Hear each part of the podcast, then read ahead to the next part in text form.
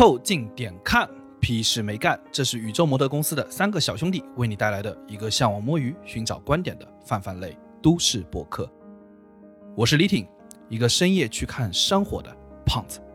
我是包江浩，一个擅长精神夜奔的旅行家。我是江科，一个夜里困了就睡的中年人。你们可以在小宇宙、QQ 音乐、微信公众号关注、订阅、凑近点看，这样你就不会错过我们的任何更新。如果听到什么你觉得值得反驳或者插话的观点，请一定要评论告诉我们。如果什么地方让你脑洞大开、深以为然，也请别忘了为我们点赞、转发。如果你想和更多凑近点看的 Amigo 们深入交流，共享摸鱼时光，也可以加入我们的微信群，只要微信搜索拼音宇宙模特，添加小助手。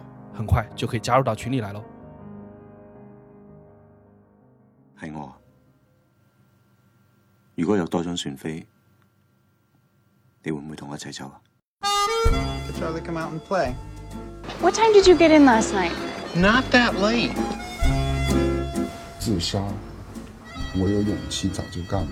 咔！精神一点，您是演员，也是演员，不知道我能为你们做点什么？坦白的说吧，我们是坐台小姐。哦，这个看得出来。 그냥 배가 고픈 사람이고 그레이트 헌거는 삶의 의미에 굶주린 사람이래. 小姐，如果你一定要叫我跑龙套的，你可不可以不要加一个死字在前面？系我。如果有多张船飞，你会唔会同我一齐走？ 月耀夜未央，今天我们和你聊聊夜奔。他他居然还要加一段诗朗诵。那个，这是因为最近啊，我跟你说，看那个戏剧《新生活》，你知道吗？自己总觉得啊，我是啊，我台这么久之后，终于有一档节目是我们三个人同时有看 我们三个人都看了，终于可以推荐一下，可以推荐一下，真的好看，真的看第几集了？我最近在补，我今天看到，我今天补到第四集，我才看完第一集，刚看完好像第三集。你居然没有实时追完，有点不像你。我也是被 B 站安利的才去看的。呃，这真的很好看，给大家推荐。这集我们聊夜奔呢，就是要聊一些在夜里面发生的离奇的事情，就一些白天可能不太会去做的事情。我最近看这个戏剧《新生活》啊，之所以提到，就是我看第一集里面，丁一腾和刘晓叶上来就对那个集体生活有点不适应，嗯、他们做的下意识反应是什么？就两人出去点了个串啊，对，嗯，啊，一边拿串儿一边都在两人在说，我还不适应这个事情。嗯。啊，夜里面就要出来走走。其实我觉得这个就是夜奔啊，就是对于白天面对生活的一种本能的出逃，趁着夜色赶快跑远，对吧？嗯、按理说，人在晚上天黑的时候应该去做的事情是躺在房间里睡觉，对吧？困高，困高，困高啊！我想跟你困高，吴妈想跟你困高，流氓，流氓啊！但是呢，就是如果夜里面你不回家。对吧？又在外面溜达啊，那我们就称之为对这种对生活的夜，称之为社会闲散人员，重点打击对象。哎，你们想，他们那个第一出戏啊，就是呃，戏剧《新生活》里面的第一出戏，他们那个儿童剧啊，我其实觉得它有很强的那个夜夜奔的意味啊。那个戏啊，讲那个不想下蛋的那个鸡想去看大海，哎，你不觉得很像深夜下班的我们啊？啊想去看夜的深处。对不对？不想在公司下蛋啊，想去看大海。对的，就 就是那个戏，当时不是说牛逼，就是因为不光它是一个儿童剧，但射术感极强。对的，对的，就是最好的预言都是给大人看的。哎，因为我觉得这就是一个标准的给大人看的预言。嗯、我不知道那个综艺里面现场还有小很多小朋友也来看这个剧，因为是预言嘛。我不知道他们看没看懂，因为他们一开始设定是给养鸡场办年会嘛。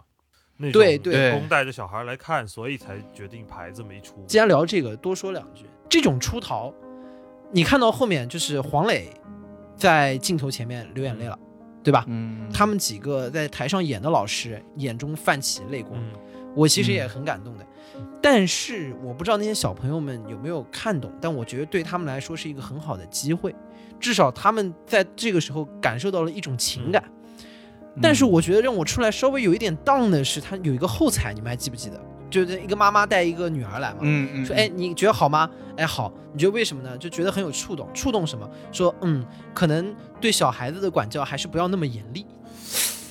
我觉得也没错。那一瞬间，我觉得你要他怎么表达呢？怎么说呢我？觉得触动的一个视角嘛。对，每个人都有他的动情之处，但是我觉得这个妈妈年轻应该也有梦，她也有深夜想要跑出家门去哪转一转的时光没。有，我当时第一反应是这个妈妈上班应该没那么忙，对啊，这是 所以她还有心思想这个，我操，有点羡慕她，你知道吗？就是就社畜感这么强的片子，他看完居然没有共情，某种意义上他是一个幸福的人生。对，这可能在想怎么鸡娃呢？对对对这个，小孩应该也生活状况也会比较轻松吧？我觉得啊，那个戏一个很重点的地方是，就是那个海鸥啊来了之后啊，他所描述的那个大海是错的。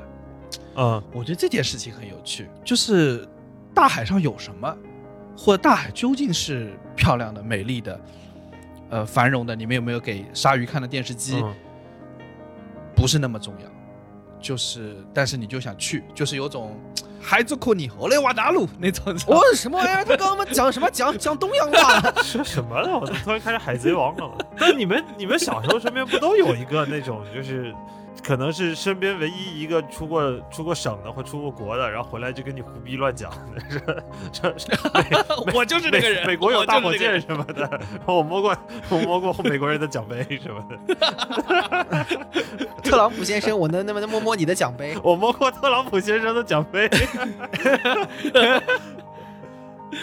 哎，我想起那次就是呃，我们我跟包家浩是不是夜奔过大洋路，对吧？对，那是哪年啊？一三一四还是什么时候？啊，反正跟大家说一下，大洋路啊，它是个特别远的地方，离墨尔本市区特别远，它大概在墨尔本的西面啊对对是一条就是延绵这个南海岸那个呃两百四十三公里的一条巨长的一条公路，在海边，然后是一个我认为啊乏善可陈，却除此之外墨尔本推荐不出任何别的地方的一个著名景点，它唯一的卖点、呃是因为它能开很久的车。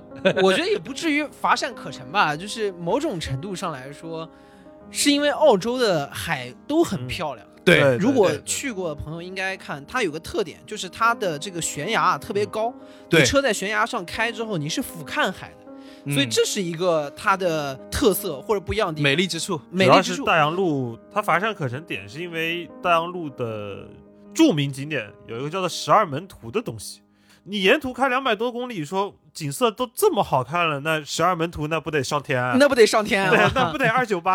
然后你过去看，我靠，这几块大石头，最荒谬的是什么？就是它号称有十二块，十二门徒是十二块大石头，哎，它塌了四块，你去了只有八块，据说最后一块也快塌了，也快不行了。我甚至怀疑他原来有没有十二，为了凑十二门徒这个说法。对吧？因为国外这个十二门徒是个说法，他就说，哦，我有四块塌了。嗯如果在国外流行的是十三太保，他可能就说我塌了五块，对吧？有有一哥们儿跑了，如果他们知道有十八罗汉啊，那就塌了十块，啊、也是但问题。是，十二门徒还在的时候，会不会那会儿有哥们儿说这个是十六门徒塌了四块？啊，对，就十八罗汉嘛，塌了几块，然后再往之前，可能有人说这有一百单八将，哎，然后就都塌了，都塌了，所以啊，梁山梁山伯倒了，对吧？对，一个个倒，现在已经到了脚方腊的后期，还剩下八块？只剩天高前八了，你知道吗？已已经已经进入八强了，淘汰赛阶段一半一半的开到那儿你就觉得就这就这，的点在于就是。我们整天吐槽国内景点，说一会儿看这个石头像个猴儿，那个什么像个大象啊什么，还到那资本主义会玩儿。他说十二个，只有八个。对，资本主义也不过就是在搞一些贩卖焦虑的事情。哎，我是记得这个大洋路啊，这个平时景点我们都可能不自己不会去的地方，我们是不是那天晚上干啥了，我们就去了啊？是不是你你失恋了？我失恋就跑大洋路吧。呃，对，遇到了一些情感上面的问题。下面请大家欣赏包浆号前女友宇宙预告片。然后 我记得那天你很惆怅，对，很惆怅不爽。就是这个就要跟大家讲讲为什么要夜奔。嗯就是夜奔的一个很重要的好处啊，是在于在晚上夜深人静的时候，没有人再去打扰你，所以这个时间你属于你自己，你平常可能很焦虑，有很多的情绪需要去处理可不是吗？你失恋了，你只能属于自己。啊、是是是，不是他不拉着你一起去开车吗？对啊，我还有还属于你啊，恶心！我就觉得不对劲，我操！明明两个人的演出，我操！怎么李挺没有了性命？我应该在车底，不应该在车里。哦，你在车底，那车抬起来了，我跟你说。李挺把支棱起来了，就是白天你有很多的时候需要去压抑自己的一些情绪，因为你白天会有事情。当时在上学，你得上课，得准备考试，对吧？然后工作了之后也一样，而且重点是白天有个很重要的事情，就是别人都醒着，对吧？嗯别人别人都醒着，就会有的时候微信找你啊，电话找你啊，尤其是工作了以后，大家都会有这种电话 PTSD，、就各种时候都会有搞不完的事情在找你，那你感觉好像没有属于自己的时刻，那只有到晚上夜深人静了，所有人都睡了，那你这个时候自己的情绪就得以释放，嗯做一些符合当时那个情绪和基调的事情，对吧？为什么我们会会跑去大洋路？是因为我们有一群朋友在大洋路，他们去大洋路玩了。为什么我没有去呢？当时是可能想留一些时间来处理一下自己情感上的问题，没想到那个情感上的问题很快就被解决掉了，你很快就被他解决了，当场被拿下。很快就发现出了问题之后就没有问题了，就没有问题。直接给你发了条微信，一味的忍让的感情是没有办法继续的，就结束了。啊，你这个故事这这个已经到啊不是一回事儿。串场了，串场了。对，嗯，然后然后李挺当时我也不记得为啥，反正他也他也没没去，但是你现在不等于空下来了？我跟李挺说，走，今天晚上就上梁山。对，百无聊赖的时候就是说，那直接就去找他们。等一下，等一下，我们应该是那个时候正在开车，对，开着的时候突然想起说，反正就是你你正好情绪不好，然后呢，我也百无聊赖，对吧？对。啊，漫漫长夜，干点啥呢？啊，干柴烈火跑吧。跑吧，那就。干柴怎么干柴烈火，两个人看苗头不对，赶快通过用狂奔两百公里来释放我们体力。把释放的男性荷尔蒙。哎，李挺李挺拉着高石烈的包厢号开两百多公里，然后就是说那走啊，走就走，然后就 Google Map 改了个导航，对吧？嗯，我们那个时刻就觉得很足，那就赶快去，然后就开到两百多公里去找朋友，那个感觉啊，就是有朋友在远方，这个夜晚来相见。就我记得很清楚，我们开了两百多公里，一路杀过去，到那儿他们正激战正酣，呃喝的已经那个嗯，人仰马翻。突然冒出来两个人，对人仰马翻。突然有两个生力军加入了战场，呃，一准确说是一个，李挺不算，李挺开两百多公里已经垮了。李挺是开车的，李挺是运输生力军的人。就是我们的朋友在呃海边租了个 house，、那是个大 house，、嗯它是有壁炉的。就是我们去了之后，就看到他们已经就是不知就里，对啊，那个已经不知道自己在干什么了。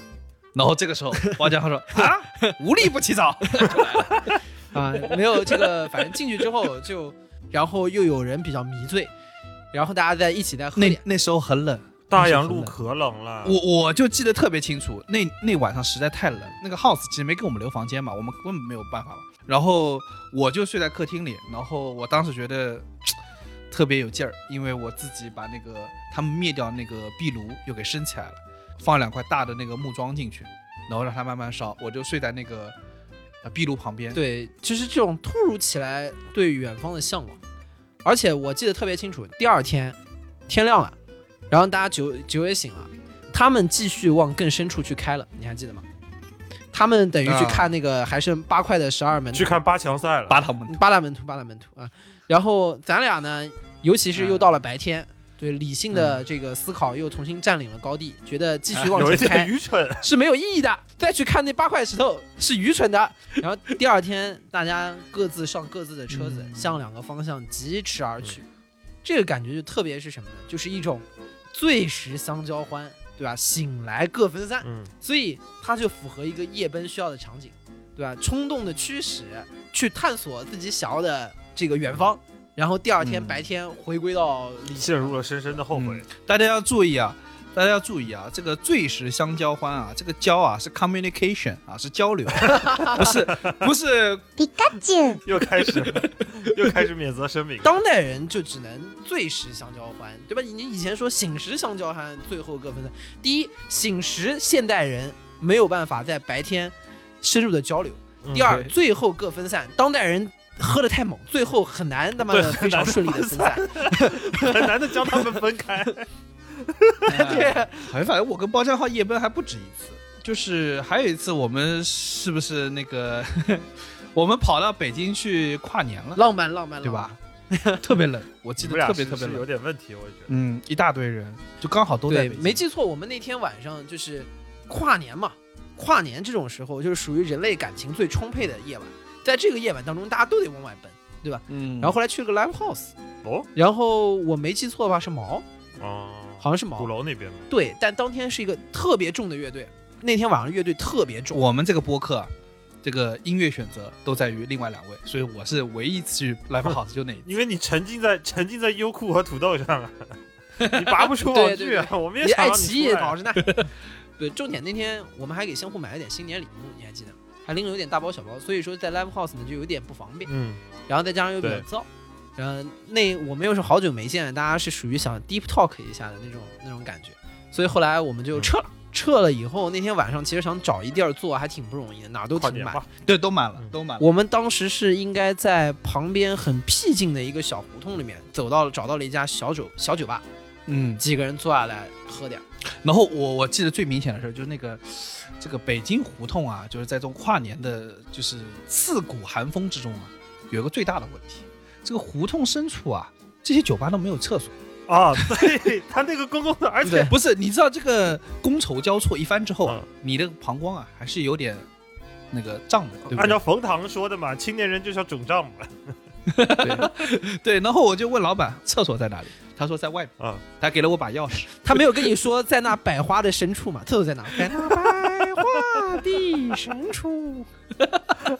然后关键是，它虽然有门，但这个门不封死，你知道？就太冷了，就是 就是差点把那个都冻掉了。我跟你讲，你知道，哎呀，我刚来北京的时候，那会儿也是去鼓楼看演出，然后厕所也在外面嘛。哇靠，就离谱！他们的蹲坑是没有门的。哇，你蹲坑，你蹲个五分钟不得全部都坏死吗？前后左右都是都是平的，然后然后小便的地方在最里头，然后你进去之前要先经过一帮蹲着的人的景仰，你只要伸个手就能跟他 high five 的那种。哇，就就离谱哦，那你那个地方还有点热的，有一堆人蹲着呢。那你这个进去感觉就是运动员上场，对，像那个 NBA 球员通道一样，说什么五号包浆号现在上场，然后然后然后这个进来先跟所有人击掌，一路击掌，新的球员抵达了战场。不是你，你这地儿，你这地儿都没法夜奔夜里去，你这夜里去，妈的一屁股坐下，指不定坐什么头上。什么东西？就是就是一坐下来说的，然后底下一哥们儿同事说有人 哟哎哎呦，我一个南方，我那几个南方来北京巡演的那些朋友，基本上在北京站的时候，他们演出是不会上厕所的，憋死了也不上。我今天就是在这憋死，也不用你们北京的厕所。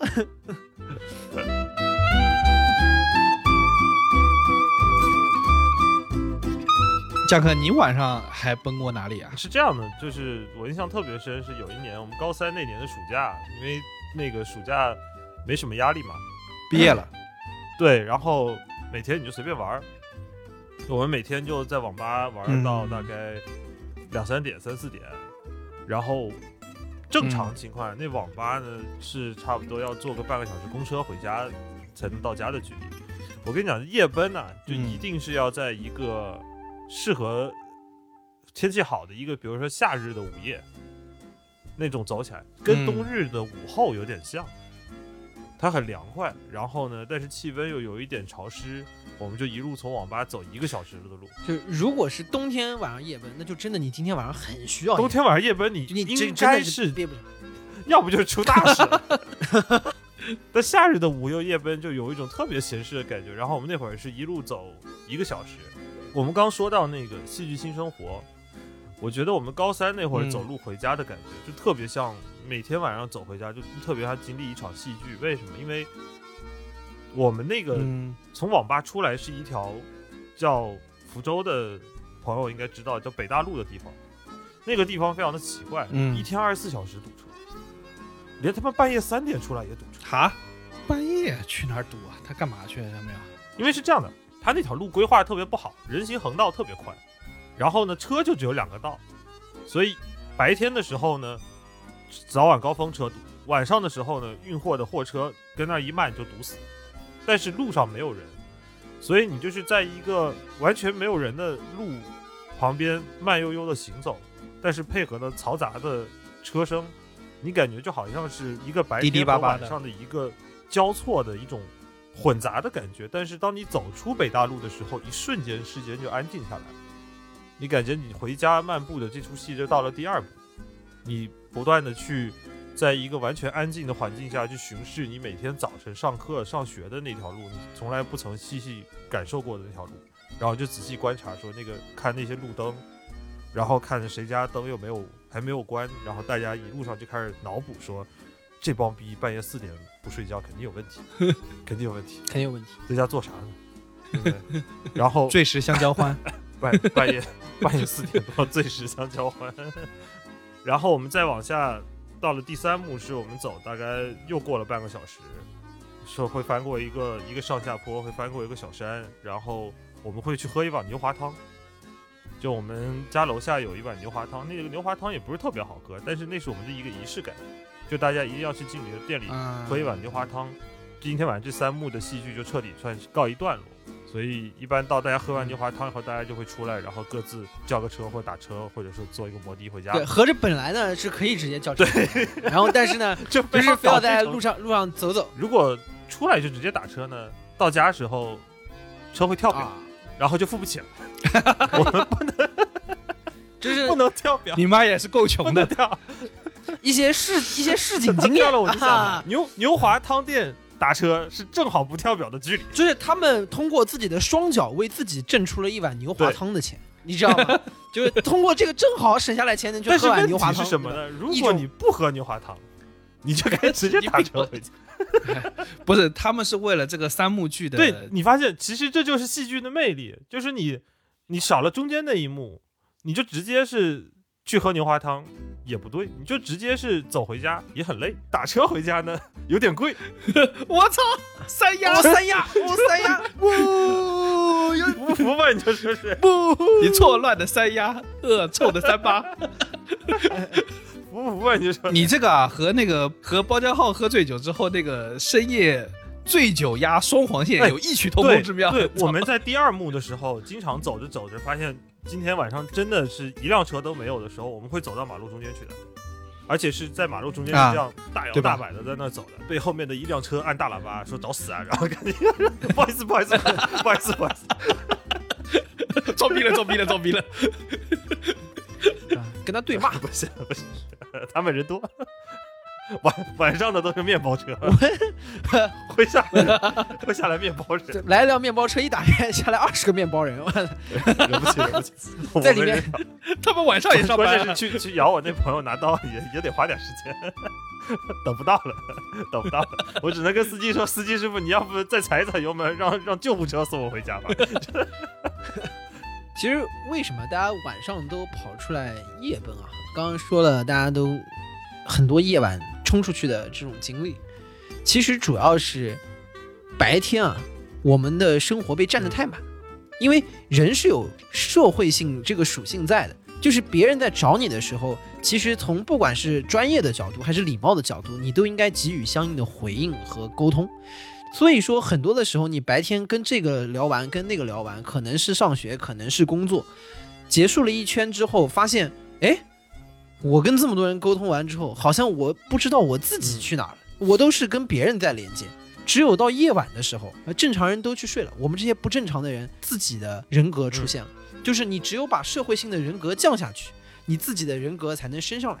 这个时候，你就可以干点自己想干，的事情。就是我在那个行走的过程中，就是有这种非常明显的感觉，就是那个自我慢慢的升起来了，是一个没有借助酒精，没有借助任何的外力，就从人行道走到了双黄线。哎。走着走着走着，然后对，然后车一撞完，自我彻底飘走，就 对我我还有一次夜奔，就可能你们之前不知道，我有一次晚上在图书馆，呃，应该学到还挺晚的，就是学到这个十一十一二点这种，然后就是反正这样的夜晚对你来说也不是很多。啊，啊，就学的很烦躁，学的烦躁了之后就想说夜慢慢深了，但突如其来你就很想逃离这个图书馆，然后我跟我室友两人一起跑去了 Mornington，说妈要不要去泡个温泉？那也有点远的，那不比大洋路近多少啊？对，对，然后就说还还开嘛，还开嘛。后来看了一下，好像还是有开的，然后我们就跑过去了，可能没没那么晚，估计。呃，我以为十一二点，其实也只学到九十点钟吧，大概 就已经顶不住，已经已经撑不住了。对自己有这些不切实际的幻想，觉 得自己学到十二点了，开车出去发现晚高峰的，还堵在路上呢。对，自己在图书馆，自己在图书馆白自我感动了一天。可以了，我操！今天在这假装摸了一天了，我。然后 就就跑就跑出去了，就是你突然很想逃离，然后在这个时候你又觉得也没什么人在这个时候再会找我了，然后一路开开到 Mornington，其实挺远的。开到那儿之后，然后进去，哎，发现第一晚上跟我们一样的神经病还有不少，都是刚下班，都是刚下班，扯条浴巾，跑到 Mornington 有个温泉啊，它最上面最上面有一个在山顶的这种池子，就是你一路往上爬，爬到顶上有个温泉池，这个温泉池你可以泡在池里面，俯瞰整个墨尔本，往下看，哎、有一种感觉。抽离在原始的温泉当中去俯瞰文明的这种感觉，哎，有一种强烈的冷静，而且尤其是什么呢？尤其是你在光着的时候啊，有一种原始在凝视文明的感觉。我不知道为什么，我想给你你这出故事取一个名字叫《包狼夜奔》，然后这时候旁边有个人问啊，包狼，你你弹的墨尔本，我想听听。好恶心啊！然后就是你那个顶上那个池子啊，是人最满的，一群人泡里面，哎，都觉得大家一起光着 泡着，看着远远的墨尔本，哎，不错嘛。然后呢，这是正的墨尔本，然后旁边那人说这是正的，怎么是？然后然后门外进来了一个浑身都是纹身的大哥，然后然后这两个人躲到池子边，包亮说：“啊你请，你请，你请，谢谢谢，您的您的您的。”哎呀，开玩笑的，谁说这是我的墨尔本？是你的，你的。然后挤到池子边上去了。谢帝的歌里面唱的有一首说，这个时候觉得哪个才是我，他妈白天的都不是我，哇，这个时候才是我，好吧？我我也有一次，我跟你说，这个你这种突然的夜奔呐、我也有一次。二零二零年疫情爆发之前，大半夜去蓝山看珊瑚。嗯，嚯，蓝山就是悉尼那个，呃，也是乏善可陈的著名景点啊。然后对标墨尔本的大洋路，这是悉尼的乏善可陈。对对对对，就是你想一个一个景点让李挺想去的原因，是因为这个景点着了。你说这个景点没着的时候有多乏善可陈？那火不会他妈就是你放的吧？你是觉得这个蓝山太乏善可陈了？哎，我夜里面给你来把火，给你烧成这蓝山烧成红山。你这个我跟你说，这个这个锅我背不起来。这个澳大利亚是很容易那个 bushfire 的。澳大利亚的山火特别著名的就是西边的那一片嘛，蓝山那一整片嘛，每年都得烧烧那么几趟。关键去年还特别严重，大家如果有印象的话，其实会会想起去年在疫情开头前最严重的事情。澳大利亚的山火，澳大利亚的这场山火，然后呃，反正烧了大概五六千栋建筑，然后最神奇的就有一个统计说，算上昆虫的话，大概烧死了。十亿只生物，你知道吗？然后有六万多只考拉被迫下树，你知道吗？你像考拉本来在那个树上待着，然后家里着了对对一辈子就换两，家里快着了醒醒操老公只能下只能下楼了。哦，这个故事就就很厉害，有十亿只生物死了，嗯，死了，死掉了。同时跟它并列的另一条新闻是，有六万只考拉下树了。对的，你知道有六万只考拉下树了吗？而且我跟你说，主要是主要是那个资本主义国家啊，他们对待山火啊，就是很无奈。嗯为啥呢？这个大家要知道，一般对，比如说我们像大兴安岭啊什么之类的，如果爆发山火什么，其实也挺严重，因为山火一旦烧起来，这个规模啊，比城市着个火的确要大太多，就是人在里面非常渺小，杯水车薪。对对对，对对，干不了什么事情。更何况资本主义国家讲究成本，平时是根本养不了那么多消防员。嗯，所以说，当那个山火爆发的时候，就会有很多志愿消防员，嗯你知道吗？特别神奇，就是我有朋友在德勤上班，他说他老板白天在德勤上班啊，做审计、做会计，然后下了班之后救火去了，然后穿上衣服就去就去救火了，你知道吗？啊，厉害吧？然后还有那个澳洲前总理那个 Tony Abbott，他也是白天啊在当议员，对吧？这个下班了人人去救火这，人为了不收上班的工作邮件，能这么拼啊？这也是一种夜奔。对，这玩意儿在中国，这玩意儿在中国肯定干不了，对吧？中国只能搞专职的。你说来一个这种兼职的，江科白天是大厂员工，晚上说兼职消防员，不好意思，在加班，这还没还没到点儿，这个打电话，喂，那边烧起来了，呃 不好不好意思，这个我会还没结束。我家有一个马蜂窝，然后你等一下，我这边还有一个事情，去拼一下优先级。你让马蜂去跟跟我需求拼个优先级好了。而且去年澳大利亚的山火其实已经到了一个大大型灾难的问题了，所以对对对，已经不可控制。其实就是一个人民对抗自然灾害的一个自我组织和自我防御了。对，对对对对对，就那个火大到什么程度？就是反正去年只有我还在悉尼了嘛，然后我跟你说，就是悉尼大概有一个月的时间，这个天白天红的。是对，红的。我们我我在澳洲的时候有一年也是。空气里是那个烧焦的那个什么，就感觉大家放了放了一晚上烟花，那个那个烧焦的味道。新西兰都被这个山火给熏红了，嗯，然后我们就因为那个山火已经包围悉尼了嘛，然后我们就下了个 A P P 啊，就万一山火烧到屁股根儿了，我们就赶紧跑。你也打算从树上下来是吗？你跟考拉是有点像的，但确实是的。然后，然后突然发现，哎，这火啊烧到蓝山了。就一般你说有山火的地方，你也不大敢去。但是呢，烧到蓝山了，我有个朋友脑子不大好，他说，哎，我看到烧到蓝山了，蓝山有那个观景台的，我们要不要去看山火？然后我说，好、走。大概晚上十一点钟开的车，还让你上去啊？上去晚晚上谁谁在蓝山拦着你？蓝山晚上又不上班，对不对？完全空的。然后我们就开了大概两小时车吧。我路上一直在想，哇，这个山得烧成什么样子啊？就是火势漫天，把那个黑夜照成白昼，火星四溅，大树被被火已经烧得飞腾在空中啊，冒出火星那种。但后来去了之后发现，嗯，也没有烧成那个样子。就是在那当地捡了一个打火机，然后回来了。没没没没没，还是看到火，还是看到火。就是蓝山没有漫天的火，呃，它的火是这样的，就是你真的到那个蓝山的山顶之后，你看到的是一条延绵无限的火线，啊，就是它从山崖下面，然后一直是穿到天边，很远很远，因为整个天是黑的嘛，黑的完全看不见任何东西，你分不清这有山还那有山都看不见，但是你就能看到很粗的一条火线。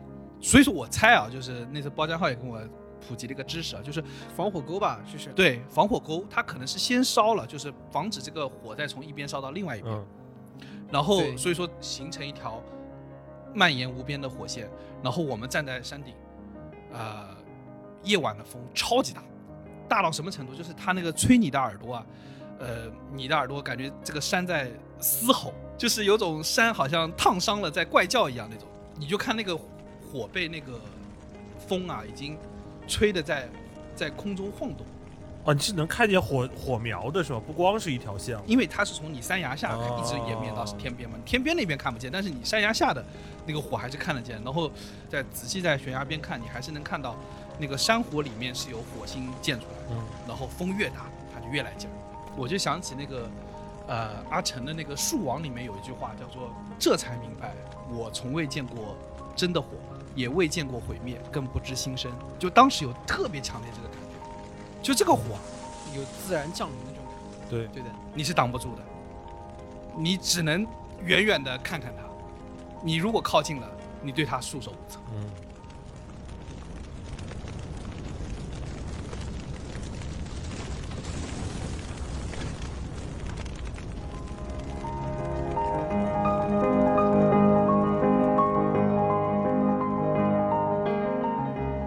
跟包家浩说的一样，这种莫名其妙的呃想法会被付诸于实践。对吧？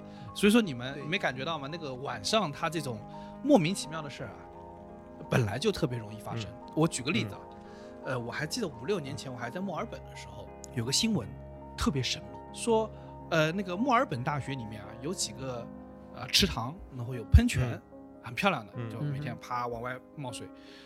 然后呢，考试期间，有人往那个喷泉里面大半夜撒了不知道几盒洗衣粉，然后第二天泡泡浴呢？啊 第二天就那个墨尔本大学就扑通扑通扑出来了，满地都是泡沫，非常的梦幻，你知道吗？然后泡沫趴，对这个事情上了新闻之后，第二天剩下墨尔本的各大高校纷纷效仿，洗衣粉侠、泡泡侠 就，什么，对的，这玩意儿就跟那个模仿型连环杀手一样 啊，对对对对对，也有模仿型放泡泡，模仿型泡泡侠，就是莫纳什的那个喷泉里面也撒上了，墨尔本皇家理工大学的那个喷泉里面也撒上了。有个最大的问题是啥？莫纳什还好，在山郊野外，对吧？也无所谓。哦，对，RMIT 在市中心，MIT 在市中心啊，对的，墨尔本皇家理工大学，它在市中心，你知道吧？它那个喷泉啊，就在路两边，你知道吗？就相当于什么？就相当于刚才那个江科讲的那个福福州的那个北大路那感觉，嗯你知道吧？他就他就在北大路上，然后他有俩喷泉，他被人洒满了那个洗衣粉。第二天早上，大家早高峰，早高峰街上全是路上两边被停了一个巨大的洗衣机，但门没关，然后在那狂转，就还挺浪漫，你知道吗？关键是就大家早高峰还看在路上，我操！早高峰你在你在长安街开着开着，前面突然开始吐泡泡，就老板说你怎么还没上班呢？他说老板我没办法，前面有人洗泡泡浴。然后想象的这个事情，如果和那个墨尔本每年这个呃期末考试之前那个裸奔啊，如果两个事情合到一起的话，想想这个画面也很精彩。哎，这说明说是不是因为墨尔本大学啊是有一个传统的，就是在考试之前的那个准备周，会有人组织这个大家一起裸奔，然后每年啊都有人去奔，跟撒洗衣粉这事儿呢，我觉得可能是有一定关联。你想他都裸奔了，他再撒点洗衣粉，说不定有沐浴露，对吧？他顺便把头洗所以说不是洗衣粉是吗？我靠沐浴露。这下就不浪漫了，我操，这是不是喷的是洗澡水啊！杜兰特烤洗了，说不定，说不定，说不定是裸奔完了以后顺便跳进去洗了洗，对吧？说不定是一个喷泉被你搞得跟恒河似的，什么功能都有了。其实晚上离谱的事情，我其实我们其实也干过。以前在上大学的时候，Running Man 不是火起来了嘛？当时，啊跑男对我们曾经有过晚上十几二十号人开好多辆车，晚上跑到一个什么，就是墨尔本应该叫什么叫 Reserve Land 还是啥？反正就是这种，就是会有大的大片绿地的这种公园里，保利地公园，保留地，对，就晚上跑到那个里面去，然后大家开始捉迷藏啊啊啊，literally 的这个捉迷藏啊，就啊那还用藏吗？你就站着就找不到的。啊，对对对，然后还有有男有女吗？啊，有男有女，有男有女，啊，快乐啊！那就是大家集体钻小树林。醒时醒时相交这个欢啊！也不一定，他可能已经醉了，你知道吗？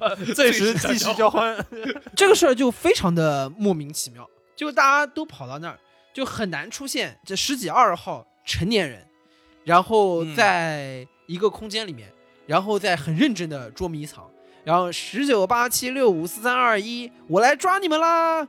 啊，还还还会还会有还会有这种环节，然后大家就都以为自己是 Running Man，然后为了不被抓到，就是千万不要激起青年男性不知从哪里来的一种胜负心，就是大家从哪儿都能躲。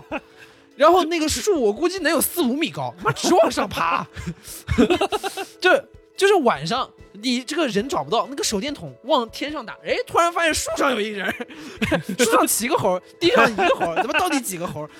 就就有人就正儿八经在哪儿，就我的妈呀！你的第一反应是怎么上去的？他在树上也也有点害怕，他也不知道自己怎么上去。也在想这个问题，但是我是怎么那他现在上来的？唯一的想法就是他 想办法下来。就 那又只能放一场山火 让他下来。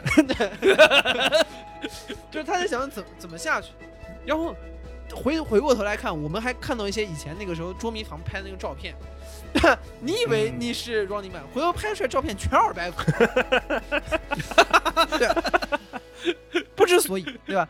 所以啊，我其实觉得夜奔夜里面大家跑出去干这种离谱的事情，某种程度上是夜色是一种掩护，嗯，对，对吧？有很多的，不管是真情流露也好，还是胡逼倒糟也好，迷迷惑行为也好，迷惑行为也好，就是它都是说夜色啊，一旦降临，大家相互之间的轮廓啊就模糊了，细节就被隐藏了。这个时候你也看不到他，他也看不到你，好像你做的事情啊，就不是你自己做的事情一样啊，啊，就是它某种程度上像是一种免责声明。天亮了之后，哎，大家又都是正经人，啊感觉是个渣男语录，你知道吗？你就说的哎，天亮了之后就好像啊没有干过啊，就这事儿没有发生，对吧？？渣男语录，所以说，小包的前女友宇宙预告片到此结束。很多的很多的夜奔非常的莫名其妙。其实本质啊，我觉得还是夜晚是有一种底色，这个底色就它是你的一个掩护，模糊起来了之后，就有了一种嗯掩护。所以你在这个里面就不管是真我的流露也好，还是什么乱七八糟的事儿也好，你就都会把它给干起来。嗯，哎，江哥，你大晚上就没有啥莫名其妙的夜奔吗？你都干啥了？你睡觉。嗯 嗯，睡觉。因为我啊我有晚睡器，你知道吗？我没有参与过任何莫名其妙夜奔，我连我连朋友叫我出去晚上出去玩儿，我我会评估一下，如果是 KTV 或者夜店这种应该会超过十二点的活动，我一一般原则上是不参加的，因为我睡太晚了会生气，我会生气。我反而神奇。我我跟你说，我我长这么大，我打游戏我都没有通宵过。对，江科其实是在我们三个当中，他这个形象啊是最狂野的一位，对吧？看起来非常骚气，对吧？啊，有啊这个有胸肌啊，有塔兔，有肌肉，有纹身，还还胡子还不刮啊，对吧？嗯结果看起来是最骚的。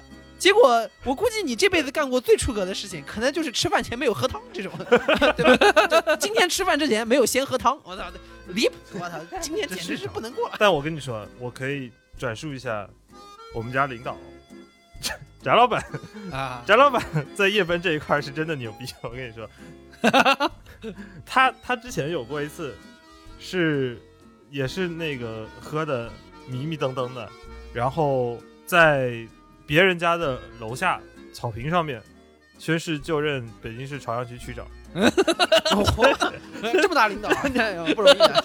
我还都不知道呢，认识这么大领导呢。翟老板，我跟你说，翟老板在夜奔这一块啊，如果加上酒精，这下下回可以请他来，他能撑一集节目。我跟你说，他当时他他在那草坪上就开始奔了，就开始奔奔奔奔，跑到那个草坪上去站那边，然后宣誓就任北京朝阳区区长。在他的背后有一张巨大的铁皮墙，上面被人用油漆喷了四个大字，叫做“还我绿地 ”。哇，因为那个 草坪有一半被被可能被物业切成停车场，然后啊还我绿地。啊然后翟老板就在那个还我绿地的面前，向他的面对的这个世界道歉。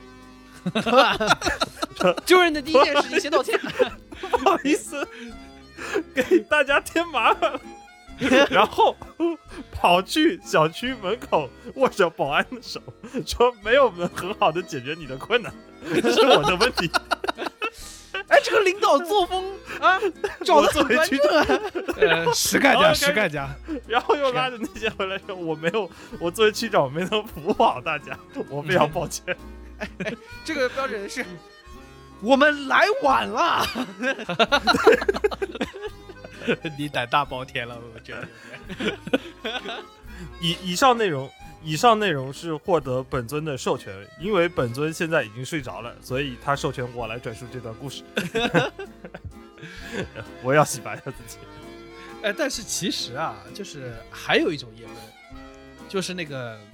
呃，这个身未动，心已远，就是精神性的夜奔。这个江科，你这是我们最常见的，我们三个人最常见的夜奔方式就是这个。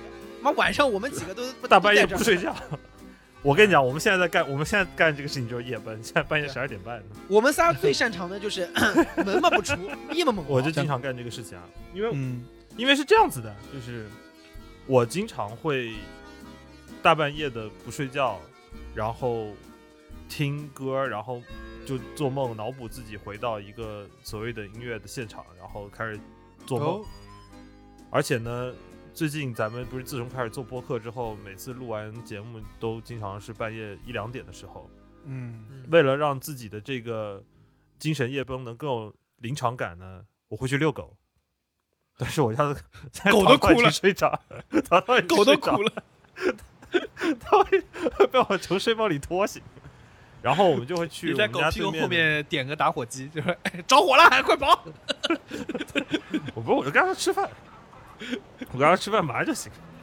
然后我就给大家推荐一张专辑吧，就是前半年的时候，疫情那阵子，就是疫情刚刚能够出门，然后天气也半凉不凉的时候，我会经常半夜牵着淘淘在那个外边溜达，就录完节目出去一两点了，带着淘淘出去溜达，然后听了一张是。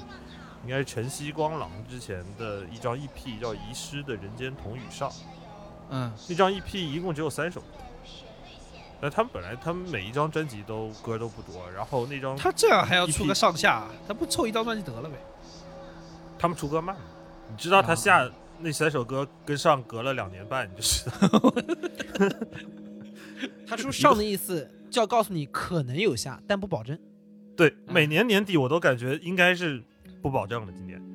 然后，但是它是因为是一张后摇的专辑嘛，所以歌特别长，中间有一首歌叫《小公主》，然后小公主它一首歌，但光那一首歌就十二分钟，所以就特别适合遛狗的时候，然后脑子里就一直不断的在过那一首歌，然后我听后摇的时候，我一般都这么听，我第一遍可能只听鼓，就脑补自己可能是鼓手，其实根本打不上拍子，然后第二遍可能听的是吉他。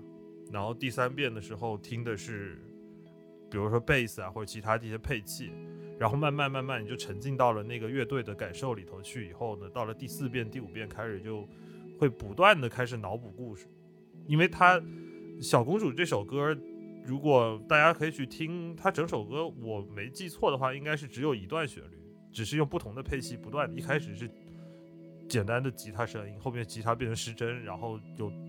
重的鼓进来但一直都是那个旋律，一个段不断循环的旋律就特别适合夜奔，然后又是半夜的时候，你抬头看天上只有月光，月光洒在淘淘的屁股上面，然后你就盯着一个白桃屁股，一个白桃，对，一个白桃，它是一个赤柴，但是月光洒在它屁股上的白毛以后呢，你盯着它，你就觉得。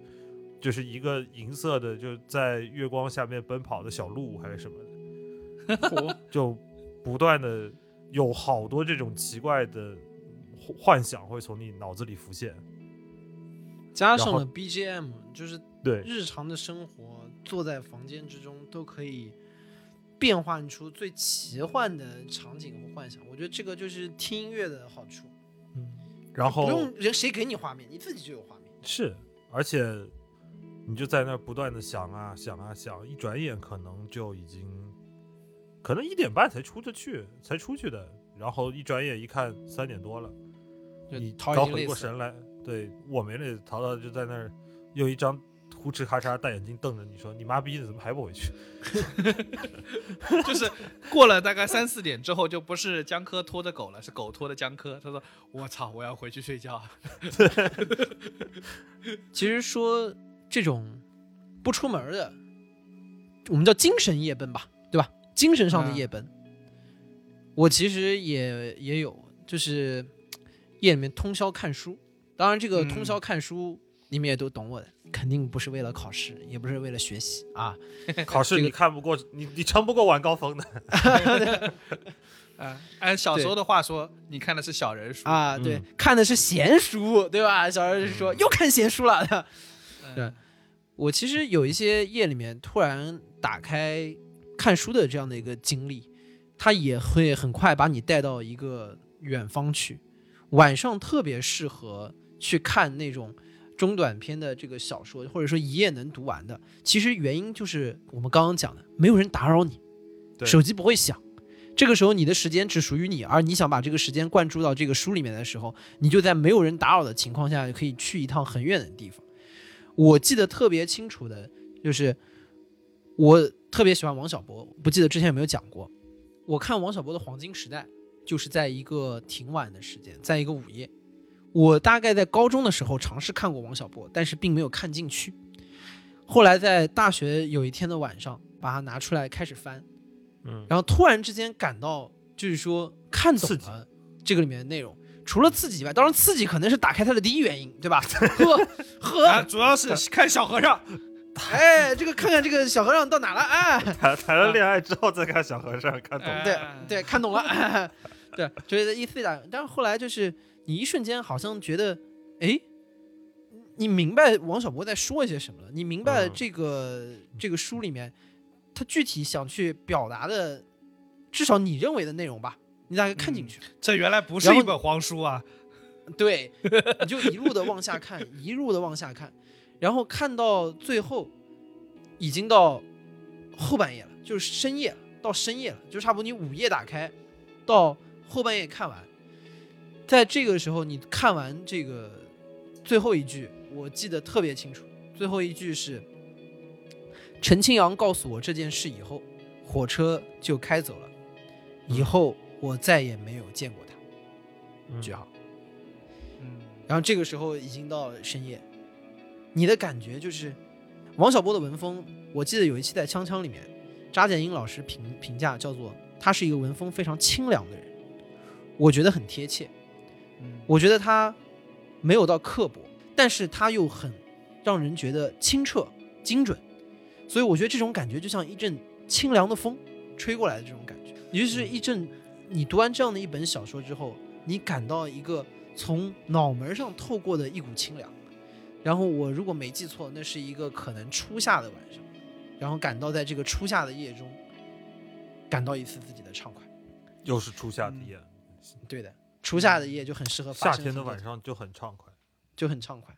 对，嗯、所以在你的精神，你的人坐在墨尔本的一个出租屋里，你的精神。在云南的某一个山村里面插队，我觉得这种精神的夜奔，是速度非常快的抵达世界的任何一个角落，然后在这个角落，你可以感觉你在当地漫步起来。嗯，晚上特别适合用来阅读。对，我说到这个，我想到那个以前看的一个小说，很短很短的一个小说，叫《夜袭面包店》。这讲了一个什么故事呢？就是两个人，啊，特别像什么在。开着车的我跟包正浩的两个人，然后，呃，晚上他们产生了一个很强烈的空腹感，呃，当然呢，这个空腹感肯定是因为食物的匮乏，但这个食物的匮乏很大程度是因为没有钱。可是如果如果人有很强的想象力，你可能会觉得可以给自己一个想象的空间，说我其实吃饱了，我吃过很多美好东西。可是这两个人呢，很惨，他们连想象力都没有。因此，他们当时唯一能做出的事情，就是想办法去抢劫一家面包店。然后，嗯，他们就拿了菜刀，走到了日本的街头，看到一家半夜还开着的面包店，他们就决定去抢这家。这个面包店的老板五十多岁，是个日本共产党员。他们进去，正要抢劫的时候，发现有个老太太，竟然大半夜也没什么事情，竟然在那挑面包。这个时候，主角就跟另外一个伙伴说。不行，我们现在要稍安勿躁，因为我看过很多电影，这个电影里面啊，那个莫名其妙的老太太经常会坏事儿，所以说我们现在先等等，不要抢。但是呢，这个老太太呢，就一直在那儿挑面包，挑的速度非常非常慢，挑的旁边那个伙伴都已经等不及，他说啊，索性我们把他杀掉，哪一桌菜？哪一桌菜啊？然后这个主角说不行，我觉得他会坏事儿，你还再等等。就看到这个老太太啊。拿了一个新月形的面包，然后又拿了一个油炸酥皮面包放在这个盘子里，他在思考：哎，我到底该吃哪个面包呢？就好像这两个面包在他的盘子里面已经做了一场啊深刻的辩论和演讲。一个面包说：啊，我会好好对待所有吃我的人；另外一个面包说：啊，这个城市的交通信号灯是不是有点问题？我会想办法帮大家解决这个问题。好，这场辩论之后。老太太把那个酥油面包放回去了，再拿了一个新月面包。终于，她做了决策，买了单走了之后，这两个人说：“啊，终于可以动手了。”于是他们就拿了菜刀，直接去了柜台，跟老板说：“抢劫，我要吃面包。”结果没想到，这个老板对他说：“啊，那你们吃呀。”嗯，他们就有点困惑。就这？他说，呃，我们是来抢劫的。然后老板说，不要抢，给你们吃。都，他们觉得很没面子，说我们已经心生歹念了，我不要施舍。老板跟他说，那这样好了，你们吃面包，我诅咒你们，行不行？然后他们说，我也不想要诅咒，那怎么办呢？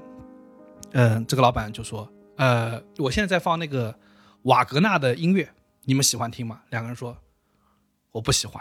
他说这样好了，你们吃面包，但是你们要喜欢瓦格纳的音乐。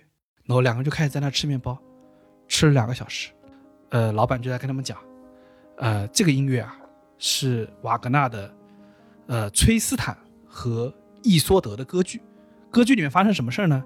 就说这个崔斯坦替他叔叔去迎娶这个公主，结果呢，在迎娶的路上，呃，跟这个公主陷入了爱河。这个音乐就在讲这件事情，这是瓦格纳音音乐剧的很重要的一个篇章。嗯，这两个人就强行听完了，然后把面包吃好了。你会发现在夜晚，你会遇到各种各样的人，你会遇到各种各样神奇的事情。你去抢劫一家面包店，但甚至都不一定。嗯，原因是因为面包店的老板竟然愿意给你吃面包，而只要你听他一首歌。你们觉得被迫听瓦格纳音乐两小时，能不能换吃两小时的面包？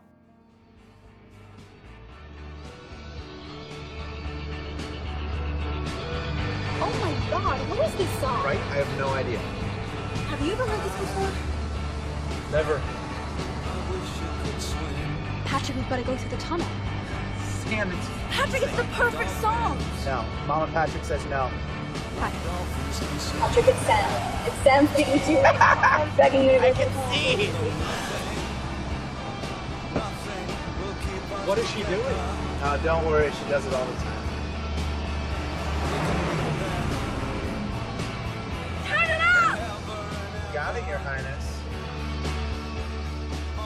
以上就是本期凑近点看的全部内容，感谢收听。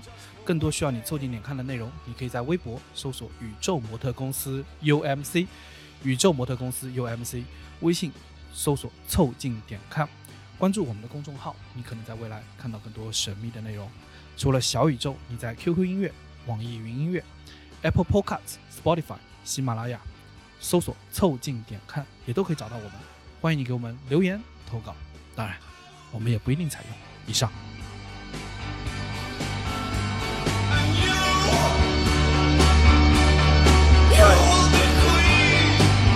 I feel infinite.